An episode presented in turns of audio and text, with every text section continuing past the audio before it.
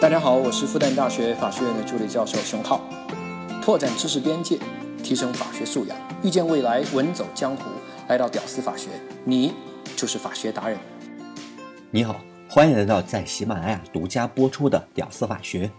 最近呢，筹备付费专辑，内容上想做一点前人没有做过的特别尝试，在努力当中，所以呢，免费节目这边稍微更新慢了一点，多见谅啊。毕竟免费节目这边也花费了大量的时间和精力，不但不挣一分钱，还需要拿别的地儿挣的钱来贴这个地方啊。老婆抱着孩子，拿这说事儿啊。作为一个三十岁的男人，这根本没办法还嘴啊！这个，所以呢，到时候就拜托大家多多支持啊。好，闲言碎语不要讲，来说正式的内容哈。上一期我们说了离婚不动产。分割流程那四步走哈，确权、定价、分割、补偿。说完了确权的事儿，那我们这一期呢来看第二件事儿，定价，稍微带着说一点分割的事儿。好，本来定价这事儿吧，小两口商量好，商量出一个价格来，然后按照商量的价格来进行补偿啊，就完事儿了。但有的时候啊，还真就就商量不了，法院也没办法给你们评估啊，有时候。对吧？那只能交给评估机构，是吧？几万块钱评估费，那法院是不会给你出的，还不是小两口自己顶着？假设评估出房子五百万，那谁要这房子，补二百五十万给另外一边就行了。当然，这个房贷哈，还得是这个要房子的一边那继续的还，这个对这个要房子的人压力其实还是蛮大的。那有的时候吧。就出现了双方啊都不要这个房子的情况，比如说哈，那都不想再去住那个伤心的地方了。那小两口同意的话，可以直接申请拍卖；不同意拍卖的话，那法院就直接判。毕竟一般在诉讼请求当中哈，都会写着请求分割夫妻共同财产了，想让你请求的嘛。OK，这是两边都不要房子的情况。另外一种极端呢是。两方哈都争着要这个房子，那如果同意，可以采用竞价的方式，价高者得。竞价失败的一方呢，那也可以多拿钱嘛，基本上双赢。那如果不同意竞价的话，那法院他就看着判，但不是说这个价格判就判，是说这个房子分配给哪一方，他看着判。当然，这里还有一种方式，在国外蛮流行的。可以在不花评估费的情况下，还能定出双方都满意的一个价格。说白了就是无限接近市场价格。我们呢，以前节目在很早很早筹备季的时候好像说过一下。那既然说到这儿了，那咱们就再说一次哈。首先，如果让双方都自己定价格，可能会出现过高估价或者过低估价的情况。说白了就乱喊高价。乱喊低价，比如说哈，想要房子的人呢，他就哎呀，就这个房子不值钱啊，这房子怎么怎么便宜？为什么这样呢？可以少分钱给对方喽，对不对？反过来，另外一边他是确定不要房子的一方，他就过高的喊高价，这样就可以多分钱喽，对不对？那这样呢，就导致了在价格上分歧过大，最终走上了。商量不成这条路子，那就是评估机构那那套啊。好，现在的方法是给双方一定的时间想好价格以后呢，双方各自对这套价格出价一次，出价高的人呢将得到这套房子，而这套房子的最终定价却是以两人出价的平均价格来最终定价来进行分割。好，这种方式啊，它的精髓就在这个地方啦。它的价格最终价格是以两人出价的平均价格来定，啊，那为什么要是平均价格呢？这样设计哈，首先就消除了故意出高价或者故意出低价的一个情况。你试想哈，假设这个男的离单位啊特别近，男的呢很愿意要这个房子啊，甚至就是单位的集资房之类的。那这种情况呢，就是一方属于要房子的意愿。特别的强的时候，那男方他就会故意说房子不值钱啊，报低价，这样就可以少分钱给对方。反过来，女方她就喊高价啊，这样就可以多得到一些钱。反正你往高了喊，往低了喊，你没有成本，对不对？那我就多说点，或者少说点喽。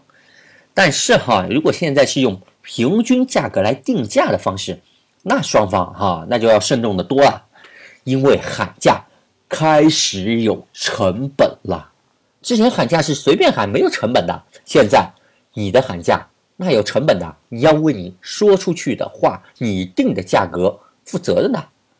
首先是哈，如果男方很想要这套房子的话，那他为了能尽量拿到这套房子。他会稍微多出一些市价，这样呢，以保证尽量拿到这套房子。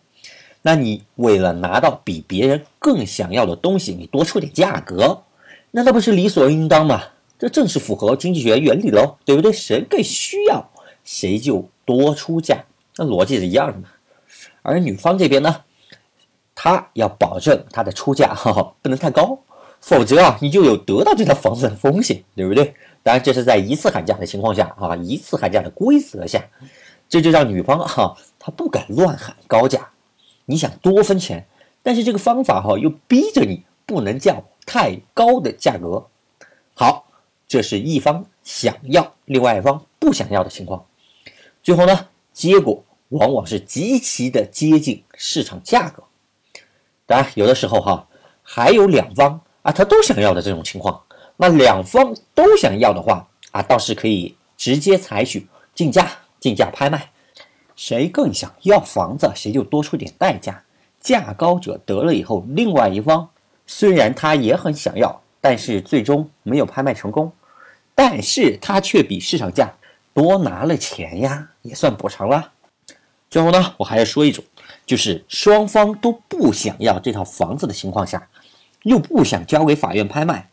也同样可以采用竞价这种方式。这里你可能会问啊，为什么不愿意交给法院拍卖呢？第一，拍卖费；第二，时间长；第三，价格可能很低。法院的司法拍卖那拍的很低的。好，两方都不想要的情况下，那怎么竞价拍卖呀？大家不要只理解为拍卖，那就是往高了喊价，那只是一种拍卖方式，叫英式拍卖法。这里呢，其实更适合采用荷兰式的拍卖法。从高价往低价喊，什么意思呢？比如一套房子哈，市场价格一百万，先说一个双方都不可能会出的高价，比如说哈一百二十万，然后呢慢慢往下喊，一百一十五、一百一、一百零五、一百、九十五、九十、八十五，哎，就这样一直往下喊，直到有一方觉得啊那是真便宜了，不如我就拿了吧，比如八十万。啊，很划算啊！谁先忍不住，谁先出价了，那这房子马上就归他。虽然不想要这套房子，那真的很便宜啊，那就硬着头皮啊就要了嘛。你要是拿给法院拍卖，那有时候各种税费加起来，这价格那也就差不多。甚至哈，自己拿出去卖啊，有价无市的情况下，哎，这两年我相信你没少见。时间上哈，你还不知道要耽搁多久。你去问问那些温州炒房团。当年他们那些房子现在要出手，网上挂个一年半载啊，愣是没卖出去，那很正常。你这时间官司打着的呀，对不对？那法院法官他也不能太省线啊，他不能老等你们啊，还不如这样拍卖来的干脆。当然，这是国外他们用的一些惯例哈，介绍给大家，国内很少用。那为什么国外用的挺好的方法，那国内那没人用呢？啊，一个很重要的一个原因，是因为国内老百姓之间对程序的这个重要程度的价值观它不太一样。比如哈，咱们说好了就出一次价格，价高者得，然后我们签字表示同意使用这样的一个方法。往往局面会是什么样呢？本来不想要房子的那一方，他不小心把价格出高了，那房子就要归他呀。但他不想要啊，而且另外一方他更想要房子。哎呀，于是又坐下来又商量。哎呀，你看我不小心把价格出高了，干脆我降一点价格。哎，你来要这个房子吧，你就按你的那个方式来。也就是说，对程序的严肃程度，薛微有那么一点不够。好，说到这里，两期节目做一个小小的总结：离婚分房子四个步骤：确权、定价、分割补偿。我们说了确权和定价，部分说了分割。先说的确权啊，其实更多的不是两口子之间的权属问题，而是两口子跟外人之间的问题。第一种情况，买了房，开发商办不了房产证，法院要么不管，要么以后你们办下证了，我们再说这套房子的事儿，到时候你们再起诉过来。少部分法官会把房子当使用权来进行一个分配。第二种情况，房子登记在别人名下，比如因为限购等原因，小两口先借别人的名义来买房，如果被登记的这个第三人他完全的配合啊，那法院他也能正常的分割。但如果这个人不配合，那这套房子哈他就先不管。你们先另行起诉第三人，把房子的事儿给理清楚，那么再来起诉分割这套房。第三种情况，别人的房子登记在小两口名下，这种情况呢，除非这个外人有很有力的证据，并且有较完整的与两口子之间的代持协议，再或者两口子非常配合，否则很有可能会被法院视为夫妻共同财产，那么进行一个分配。确权完了以后呢，是定价的问题。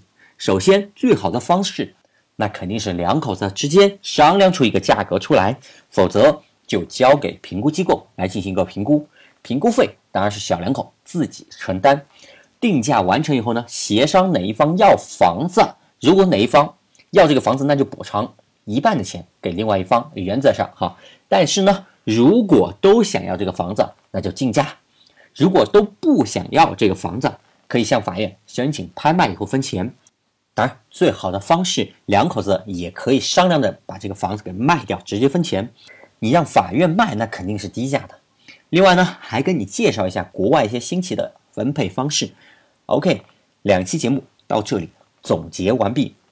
说到这儿啊，你可能会发现，虽然已经是闹到法院，那说明关系非常不好了，但是即使到了法院，也还是尽量在无数多不同意见的基础上，尽量尽量的达成那么一点点共识，是吧？找到一点算一点，毕竟夫妻一场，这也基本上是两个人这辈子最后一次在一起商量什么事儿，对吧？